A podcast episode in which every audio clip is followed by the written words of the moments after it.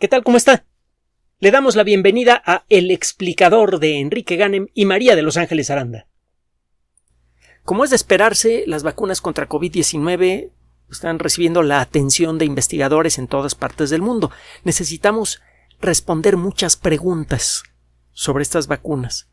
Son nuevas, eh, son de alta tecnología, queremos saber qué tan bien funcionan, pues primero que nada para ver cómo las usamos de la mejor manera posible para acabar la pandemia de COVID-19, pero todavía más importante aún, aunque parezca que esto es imposible, todavía más importante, necesitamos conocer bien cómo funcionan estas vacunas porque se van a convertir en grandes aliadas en la lucha contra enfermedades que hasta el momento se han resistido a otras técnicas de vacunación. Y hay muchas enfermedades para las cuales no tenemos vacunas. Hepatitis C, SIDA, etcétera, etcétera, etcétera. Entonces hay que entender bien la tecnología para saber qué esperar a la hora de desarrollar nuevas vacunas.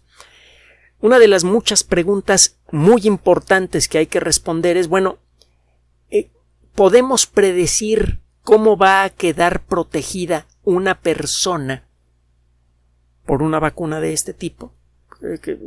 Eh, la vacuna de Pfizer, la de Moderna, la de AstraZeneca, etcétera, etcétera. Sabemos que la protección no es pareja para todo mundo, y eso pasa con todas las vacunas. En general, la gente mayor de 65 años no tiene una respuesta tan activa a una vacuna, no queda tan bien protegida. Su sistema inmune ya no funciona igual de bien, aunque esto es muy disparejo.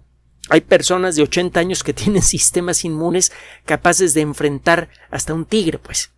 Mientras que hay personas de 25 años que se enferman con eh, eh, el, menor pretexto. Entonces, podemos predecir la respuesta que va a tener una persona ante la vacuna.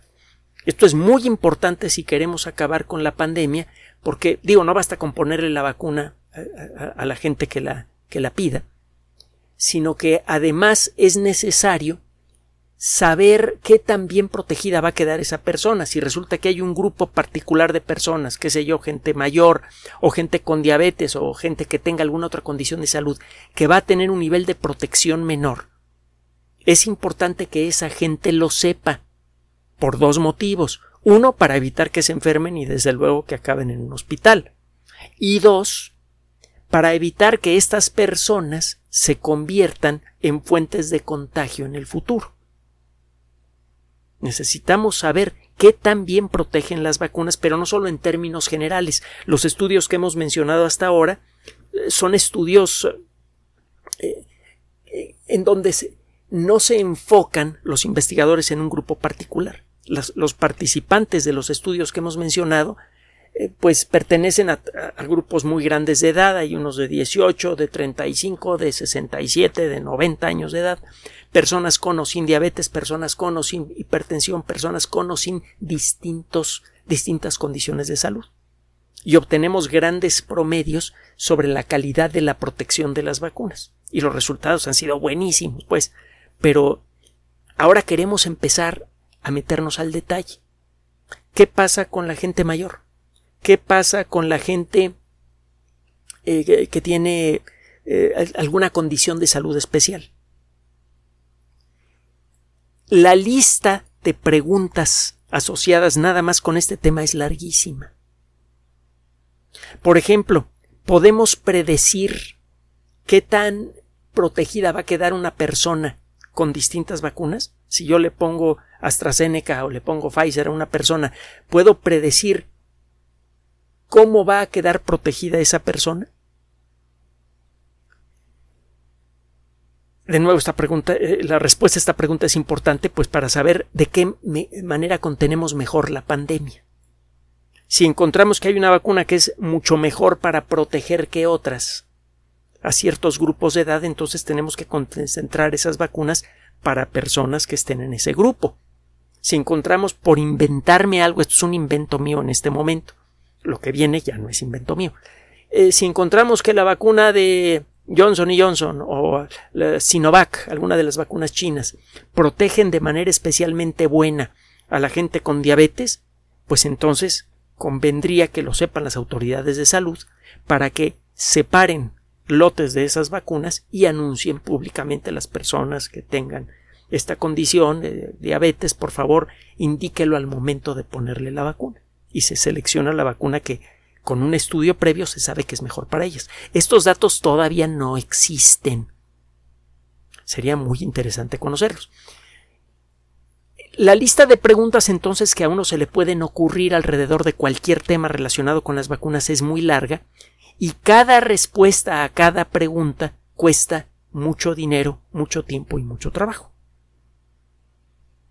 Se han desarrollado técnicas para reducir el tiempo, reducir el costo y al mismo tiempo aumentar la confiabilidad de los estudios de este tipo. Es parte de lo que hemos tenido que aprender a marchas forzadas durante la pandemia de COVID-19.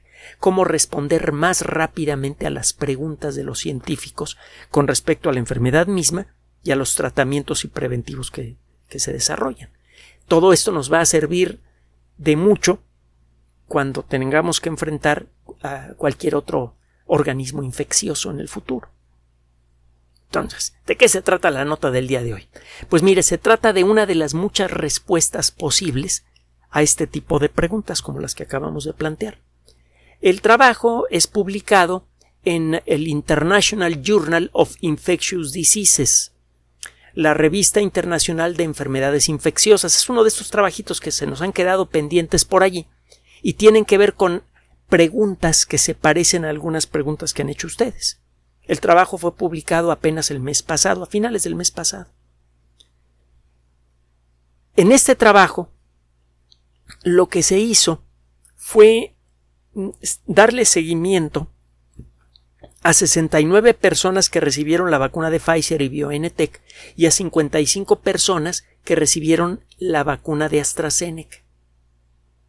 Se eligieron a, estos dos grupos pequeños de personas eh, asegurándose que estas personas no tuvieran infecciones previas de COVID-19 que pudieran afectar los resultados del estudio, es decir, gente que no se había enfermado de COVID-19 y esta gente también debería estar eh, sana al punto de que no necesite medicamentos que deprimen al sistema inmune.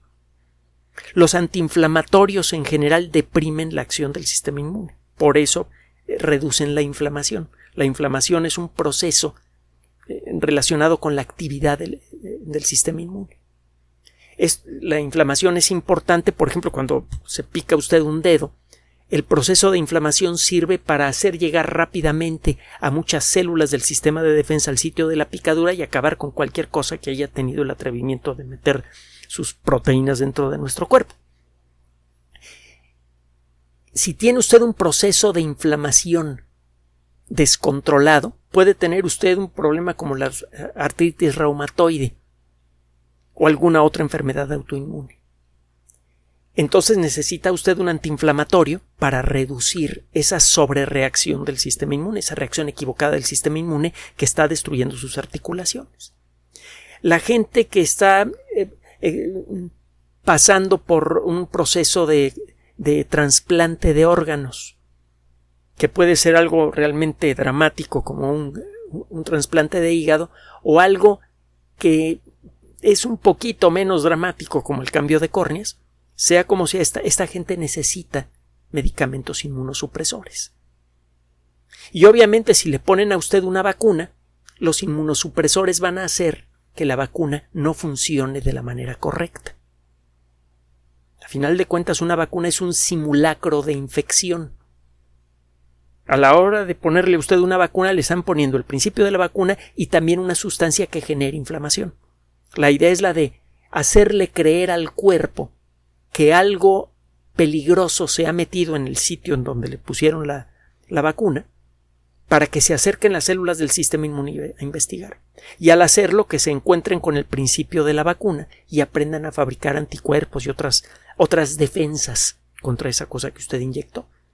La próxima vez que un agente infeccioso completo se mete al cuerpo, como tiene como parte de su composición la sustancia que está en el principio de la vacuna, entonces el sistema inmune ya sabe qué hacer con, con ese agente infeccioso y lo destruye. Entonces, no se vale para este estudio que la gente haya tenido una infección previa de COVID-19 o que haya recibido medicamentos inmunosupresores a lo largo del estudio. Porque en cualquiera de los dos casos, el efecto de la vacuna en esas personas será alterado por el medicamento. Este trabajo se concentró en responder una pregunta muy específica. ¿Qué pasa a las tres semanas de la primera dosis? La intención es ver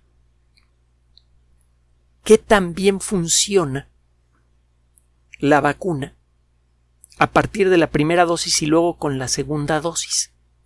Ya tenemos otros estudios que hacen este eh, que responden esta pregunta, pero hay, hay una pregunta muy específica, una subpregunta muy específica que estos investigadores querían responder.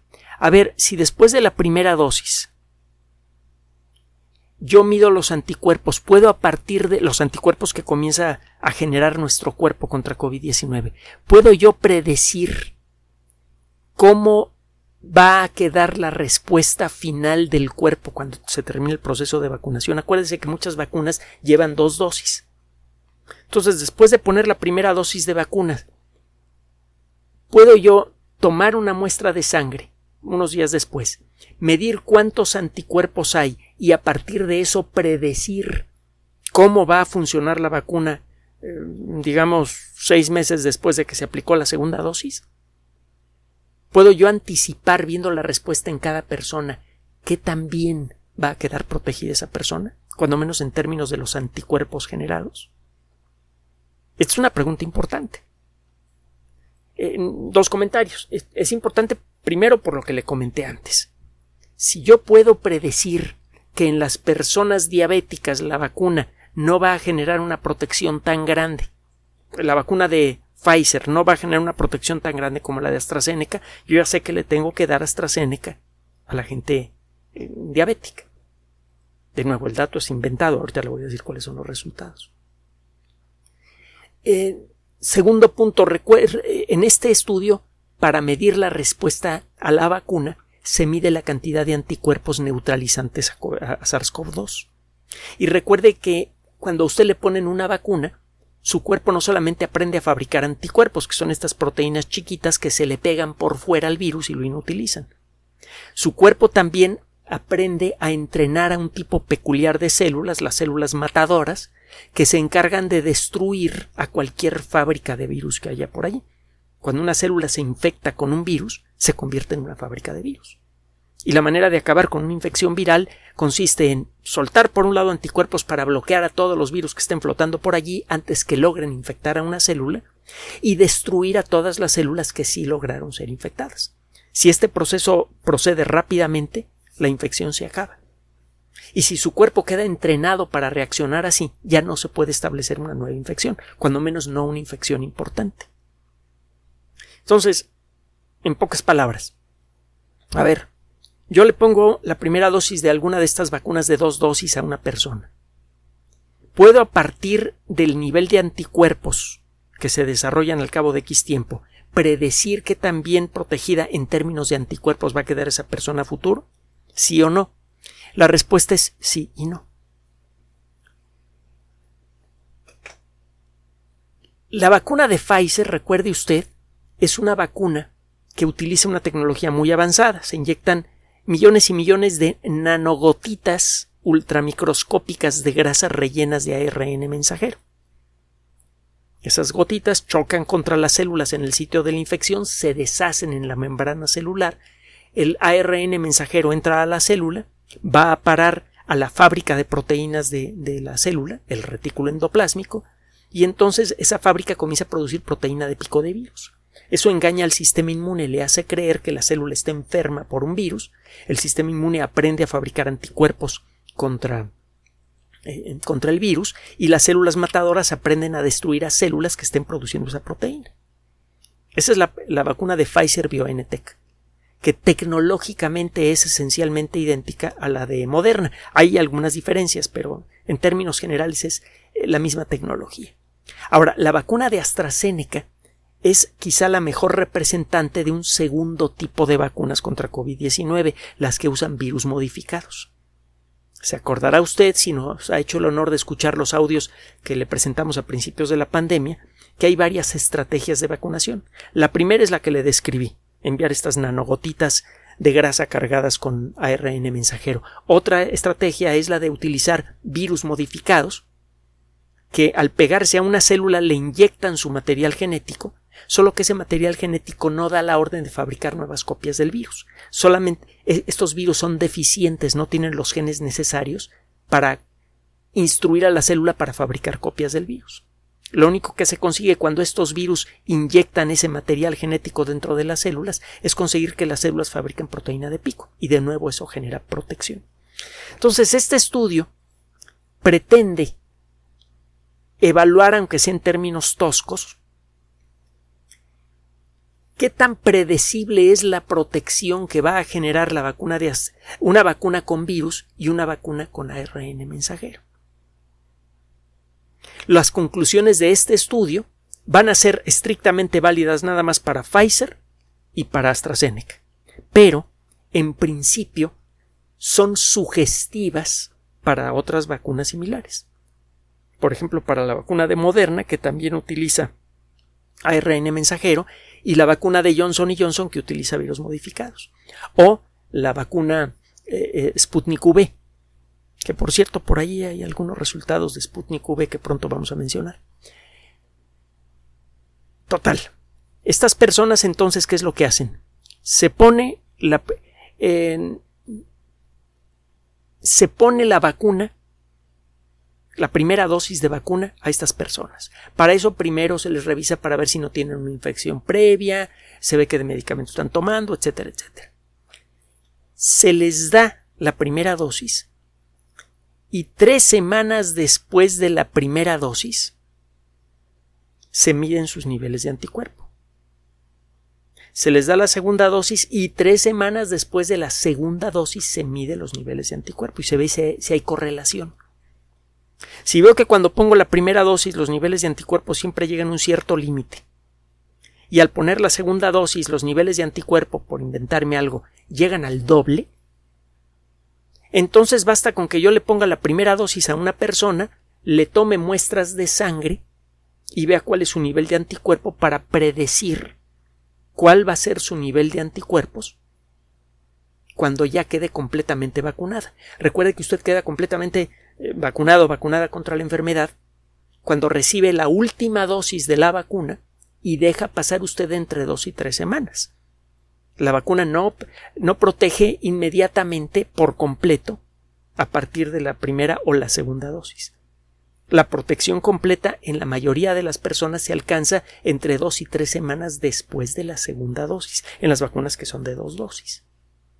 Esto, por cierto, explica por qué hay casos, cuando menos algunos de los casos de personas que, que desgraciadamente fallecen, y ya estaban completamente vacunadas, sí, pero si después de la segunda dosis inmediatamente soltaron la mascarilla y se descuidaron, o tuvieron la muy mala suerte de infectarse, pues eh, eh, la infección puede ocurrir cuando estas personas todavía no están completamente protegidas. Si además tienen más de 60 años, si además tienen diabetes, si tienen obesidad, si tienen hipertensión o cualquier otro factor de peligro, pues eso puede explicar por qué la vacuna aparentemente falló en proteger a esas personas.